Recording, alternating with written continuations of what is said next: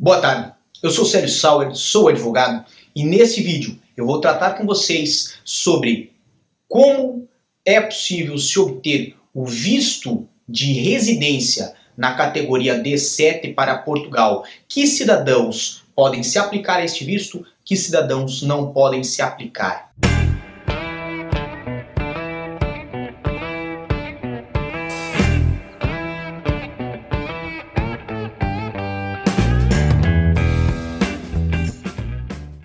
Mas antes, peço a que se inscreva no nosso canal, deixe seu gostei no vídeo, porque nós continuaremos a produzir vídeos sobre este assunto conforme é, os mais, vamos botar assim, votados, os que o pessoal mais gostar, os nossos é, subscritos mais gostarem, nós vamos estar produzindo mais vídeos e lembro, temos vídeos todas as terças, quintas e sábados neste canal, então inscreva-se para não perder realmente esses vídeos.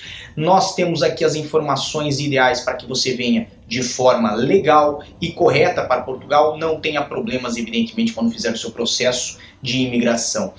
Além disso, informe que nós temos um Instagram que hoje está com 3.500 inscritos e está faltando você lá. Inscreva-se no nosso Instagram também, siga-nos no Instagram, porque lá temos dicas diárias que são é, tidas diretamente lá. Nós não postamos nem aqui no canal, nem lá no Diário da Cidadania, tá bem? Voltando ao assunto, é o que nos interessa.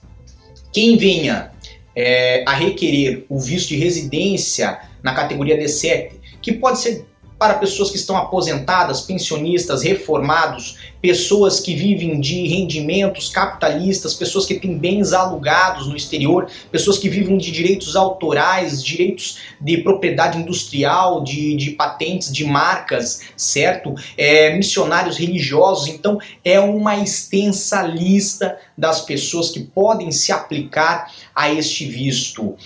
Que tipo de pessoas que se enquadrem neste grupo podem vir a Portugal na posse do visto de residência é, D7.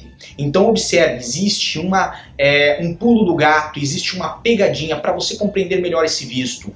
Este visto não é aplicável para qualquer pessoa que tenha, por exemplo, é, um tipo de rendimento, por exemplo, vindo de empresa. Há pessoas que são empresárias que podem se aplicar ao visto D7.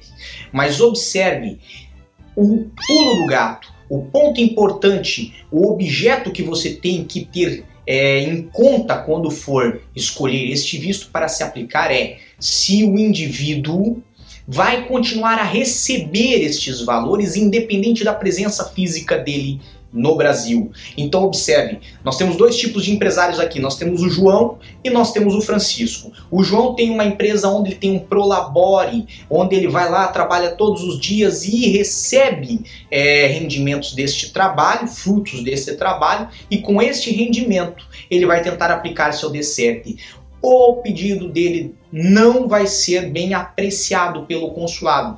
Em relação a quem? Por exemplo, o Francisco, ele tem uma empresa, mas ele não trabalha na empresa, ele tem um gerente que faz a empresa movimentar-se por ele. O gerente está na empresa todo dia. O Francisco não aparece ou quando aparece é por raras ocasiões vai ao seu negócio ver como ele está.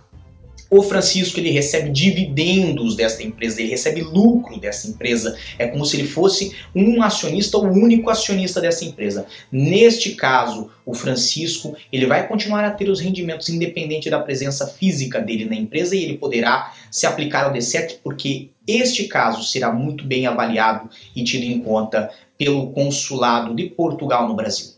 Então, para mais informações como esta, Continue aqui inscrito no canal, nós temos vídeos todas as terças, quintas e sábados. Acesse www.diariodecidadania.com e eu desejo para todos vocês que estão nos assistindo força e boa sorte.